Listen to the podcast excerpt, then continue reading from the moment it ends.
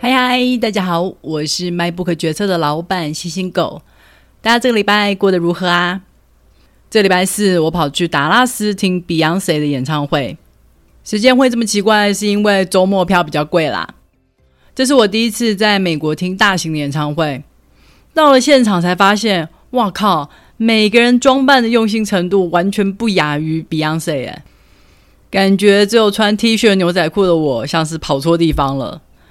这场演唱会是办在一个室内的足球场，我买的是最便宜的站票，所有能坐下的票都是三百以上。不过现场看起来那些位置都是又高又偏，可能还比不上站票，至少是正对着舞台。最接近舞台的票都是几千美元以上，哦，完全是感觉到资本主义的铁拳呐、啊！小小一个演唱会馆，还是可以把差距拉到非常的大。现场看到 Beyonce 的表演真的是非常的惊人，她不管是唱歌或是跳舞都是世界第一流的。旁边的舞者也是让我看得目不转睛，但我实在得抱怨一下，这个场馆的音响效果真的是奇差无比，所有的声音都糊成了一团。我最后不得不把耳朵给遮起来，滤掉百分之五十的声音以后，才能比较听得清楚他的歌声或是乐器的声音。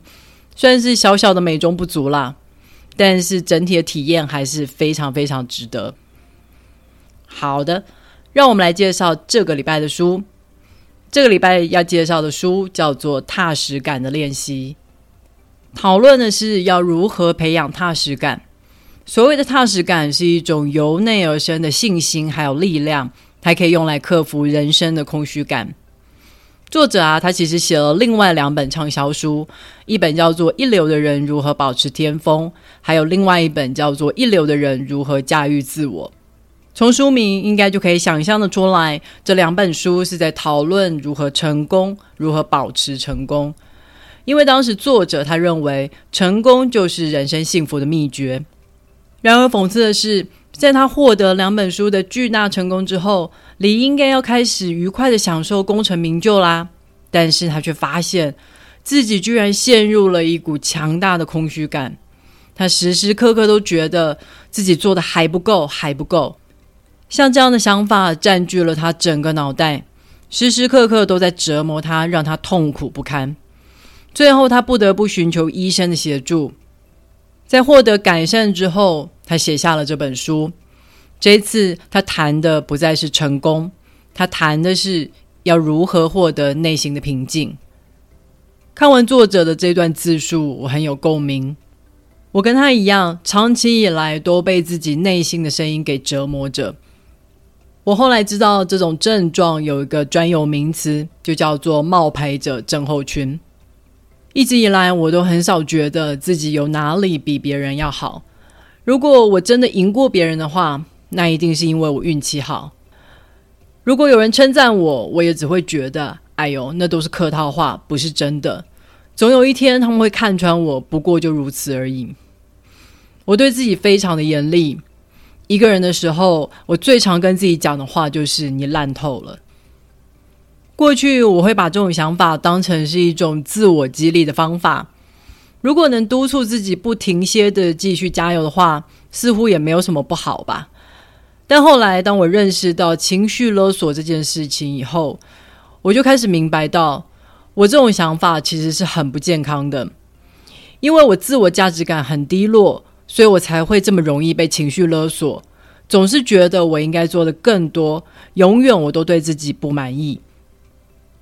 这种想法默默的侵蚀了我生活的方方面面，让我不快乐，也让我常常怀疑自己的人生价值是什么。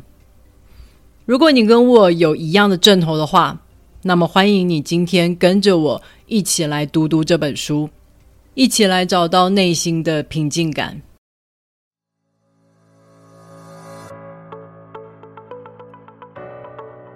作者在书中提出了六个原则，第一个原则开宗明义的就是要接纳自己，这个自己不是你想要成为的样子哦，也不是别人认为你应该成为的样子。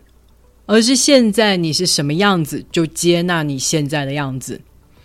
仔细思考的话，这或许就是我最大的问题。我们什么时候会感觉快乐呢？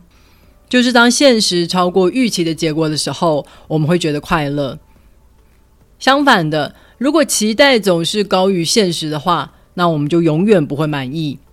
所以，如果每一次我都为自己设下很高的目标的时候，那就算达到的话，我也不会有欣喜若狂的感觉，只会觉得啊，不就刚好而已。反之，没有达到的时候，我就会对自己很失望，觉得自己怎么连这点事都做不好。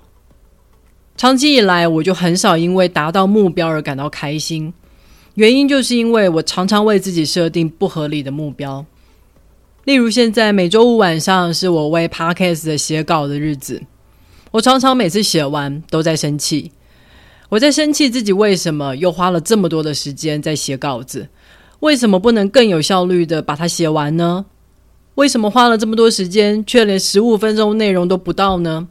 总之有很多可以生气的地方啦，这就是没有真正接纳我自己的结果，因为我还是期待自己会像学生时代一样很会写东西，却没有接受到自己在毕业以后根本就没有继续写东西。现在的我感受钝了，笔也钝了，那当然花这么多的时间是很正常的事啊。很多时候我都会误以为，如果把目标设高一点，那就会激励自己超越原本的实力。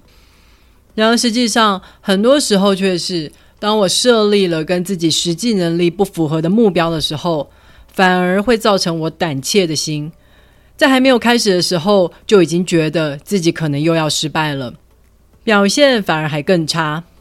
所以还不如一开始就设定符合自己实际能力的目标，这样就算失败了，也可以坦然的跟自己说。我全力以赴了。如果不小心还超越预期的话，那还可以享受一下小小得意的快感。我觉得接纳自己最大的一个用处，就是要认清自己能做到什么，不能做到什么。然后我们把力气放在自己能控制的地方，不要去烦恼那些不能控制的部分，也不要因为不能控制的部分责骂自己。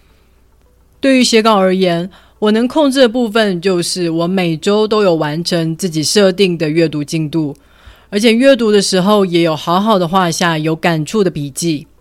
周五的时候，我会空下完整的时间，好好的坐在桌前把稿子完成。这些是我能努力的，但是我不能控制我一定要在三个小时里面写完稿子，我也不能控制录出来的成品有多少人喜欢听，所以这些部分就放过自己吧。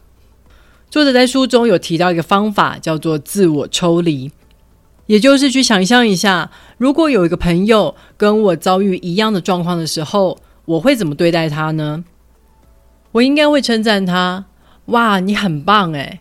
这样持之以恒的录 Podcast，就算没有报酬也坚持了两年，真是很厉害。”当他跟我抱怨效率不彰的时候，我可能会想到：“诶。”听说有一个卡片和笔记法会让产出变得更有效率，你要不要试试看呢？无论如何，你大概都不会对这个朋友说“你真是个废物”吧？那么，为什么我要对自己这么严厉呢？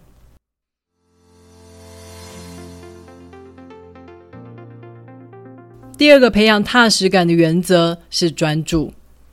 我记得电脑在宣传性能的时候，最爱强调资源多工的能力多强有多强，同时跑多个 task 都没有问题哦。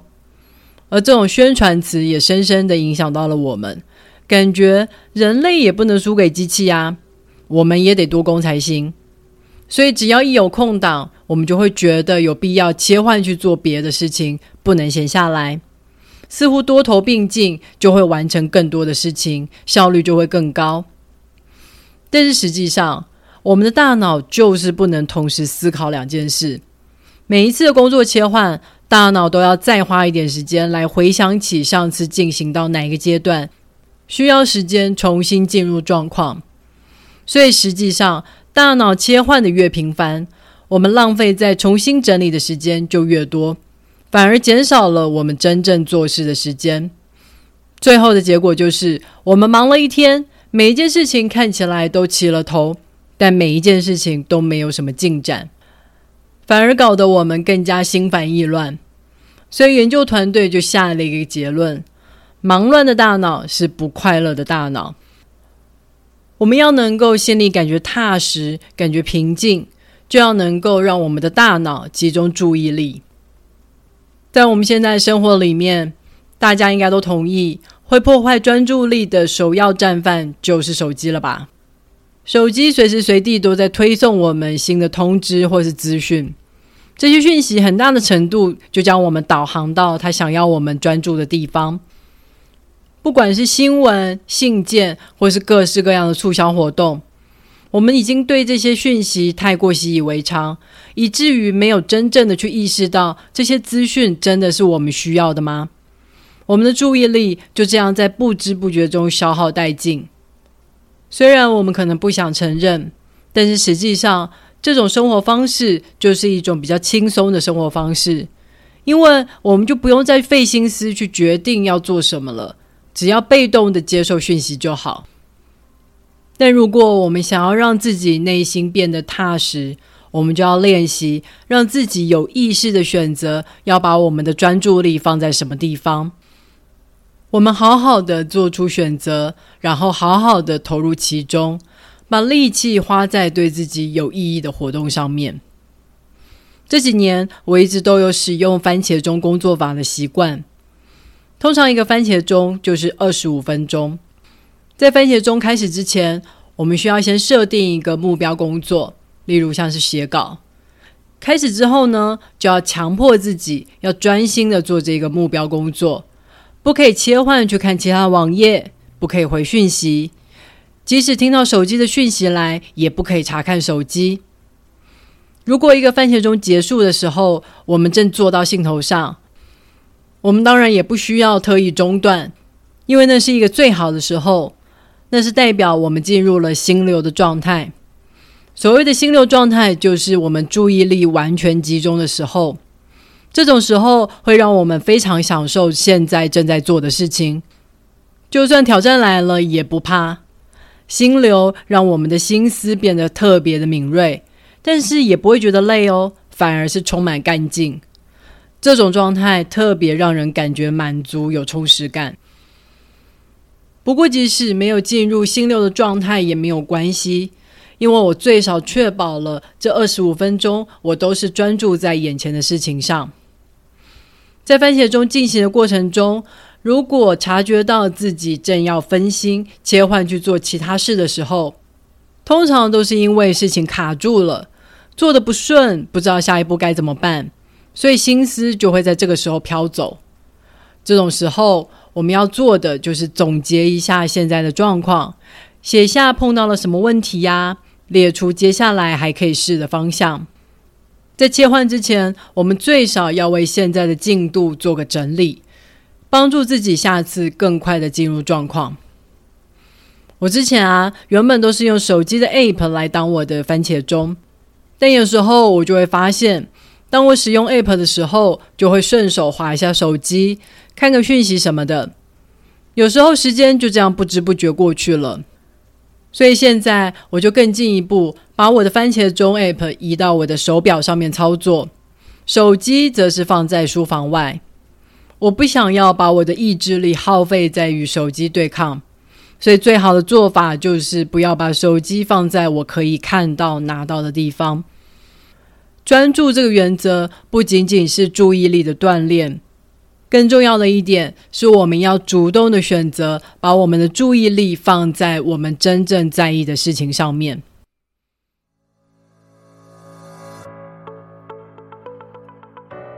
第三个培养踏实感的原则是耐心。之前有一些社会学家提出了一种说法，他说网络正在让我们变笨。不过我觉得，更精确的讲法是网络让我们失去耐心。现在科技实在是太便利了，很多的需求我们都很习惯，立刻就可以被满足。如果发现少了什么东西，电商二十四小时就可以到货。想吃什么，Uber 点了就有。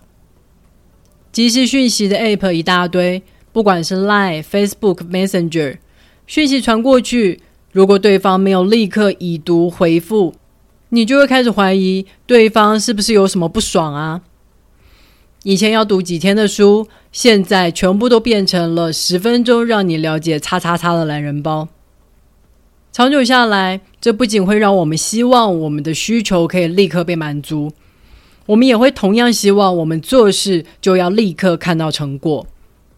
如果一时半刻没有看到成果，就会开始想，现在的做法是不是没有效啊？要不要来换个路线啊？你自己想想看。你已经换过多少减肥方法了？是不是常常只要有一个新方法在网络上红了，我们就迫不及待的想要试试看？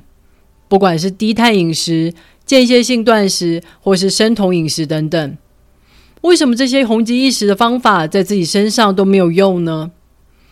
答案或许不是这些方法没有用，而是经常换方法没有用啊。其实什么方法都可以。差别就在于能不能持之以恒。有些人会用一些非常激烈的方法，短期看到成果，但这些成果很快就会在他没有持续之后就消失不见。那么，这样短期取得的成果，其实根本就是假的，是在自欺欺人。我们常常都会觉得有作为总比没作为好吧？如果没有看到成果，那么我们就要做点改变。这是一种人性很直觉的冲动，但有时候我们真正需要的就是让子弹飞一会儿，给事情一点发展的时间，成果自然就会出现了。这是一种心态上的调整。我们到底着眼的是多长的未来呢？我记得 Amazon 的创办人贝佐斯曾在一篇访问里面讲过：如果你想要做的事情需要三年的时间。那你注定要和一大堆人竞争，但是如果你愿意投资七年的时间的话，那你的竞争对手就会只剩下一点点，因为很少有公司愿意花这么长的时间做一件事。他觉得最棒的就是仅仅只是把时间拉长，你就能够做到一些别人没办法做到的事情。这就是时间的魔力啊，也正是耐心所带来的效用。如果我们可以有耐心，我们就会有机会定一个宏大的目标，并且持之以恒地去实现它。内心的另外一个好处就是让人处于一个比较放松的状态，我们的心情放松，才能够比较抵抗得起诱惑。在网络时代，很多人都有 FOMO 的心态，也就是 Fear of Missing Out。当加密货币红的时候，很多人都在买加密货币。结果这两年加密货币跌到了谷底，很多人又都出场，转而投向了当红的 AI。他们并不是真的对这些 topic 有兴趣，而是一直在担心自己会不会错过了什么，所以他们没有耐心等到加密货币走出谷底，而是又马不停蹄的投向了下一个 topic。但是如果我们一开始的目标就不是短期的未来的话，我们就不会预期要立刻看到成果，那也就比较可能耐得住中间的起起伏伏，也才有办法持续的专注在当下做的事情。就跟专注力一样，耐心也是需要练习的。我们可以用下面的方法来培养我们的耐心。首先要做的事就是先设定一个够大的目标，接下来我们就开始思考。达成这个目标的过程中，有哪些是我们能做的、能控制的？把它们列出来，然后我们就可以放下目标了。因为我们现在要专注的是眼前要做的事，好好的把每一件要做的事情做完做好，不需要随时去计算我们距离目标还有多远，还要再做多久。因为这些想法都很容易让人焦躁不安，让人在中途怀疑自己。我记得我以前在练跑的时候，我最常跟自己讲的话就是：跑到前面那座桥就好了。等到我真的跑到前面那座桥的时候，发现自己还有力气，就会再跟自己说：那跑到前面那棵树就好了。比起一直在想自己总共跑了几公里，我觉得这个方法更有效的让我越跑越长。进展就是这样，在不知不觉中一点一滴累积起来的。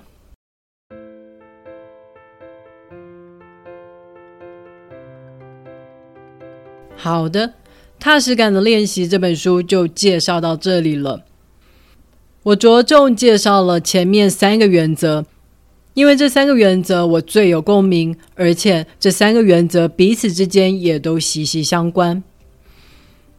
我们要先学会接纳自己，善待自己，因为严厉的批评往往带来的不是行动，而是退缩跟恐惧。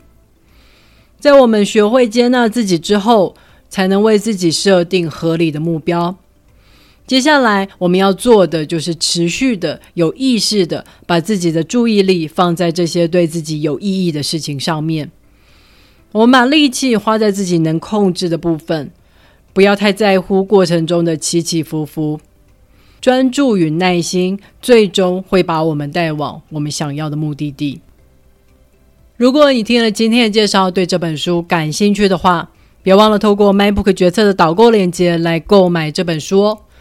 网址是 triple w 点 minebook 点 tw，也别忘了在 Apple Podcast、Spotify、First Story 还有 YouTube 上面订阅 MINEBOOK 决策。你的订阅跟留言就是对我最好的动力。好的，让我们下个礼拜再会，拜拜。